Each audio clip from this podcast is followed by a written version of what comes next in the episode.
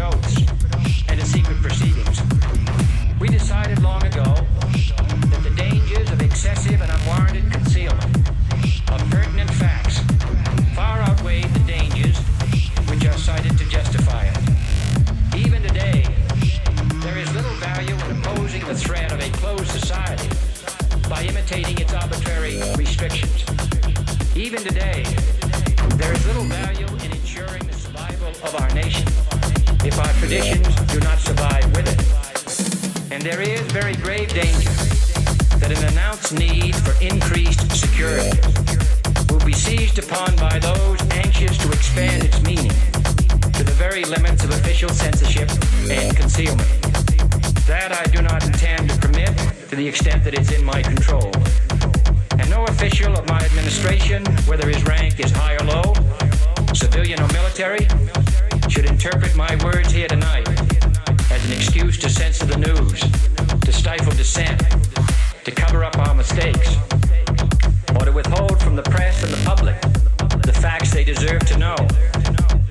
For we are opposed around the world by a monolithic and ruthless conspiracy that relies primarily on covert means for expanding its sphere of influence, on infiltration instead of invasion, on subversion instead of elections, on intimidation instead of free choice, on guerrillas by night instead of armies by day. It is a system which has conscripted vast human and material resources into the building of a tightly knit, highly efficient machine that combines military, diplomatic, intelligence, economic, scientific, and political operations. Its preparations are concealed, not published. Its mistakes are buried, not headlined. Its dissenters are silenced not praised. No expenditure is questioned, no rumor is printed, no secret is revealed. No president should fear public scrutiny of his program, for from that scrutiny comes understanding, and from that understanding comes support or opposition, and both are necessary. I am not asking yeah. your newspapers to support an administration, but I am asking your help in the tremendous task informing and alerting the American people. For I have complete confidence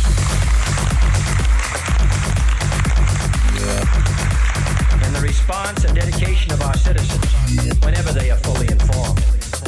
I not only could not stifle controversy among your readers, I welcome it. This administration intends to be candid about its errors. For as a wise man once said, an error doesn't become a mistake until you refuse to correct it. We intend to accept full responsibility for our errors, and we expect you to point them out when we miss them. Without debate, without criticism, no administration and no country can succeed, and no republic can survive. That is why the Athenian lawmaker Solon decreed it a crime for any citizen to shrink from controversy.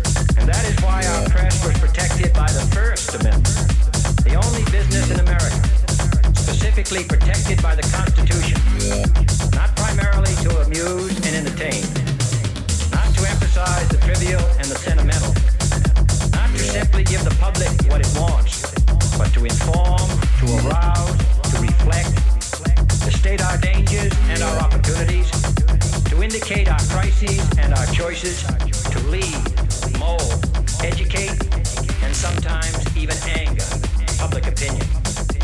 This means greater coverage and analysis of international news, for it is no longer far away and foreign, but close at hand and local.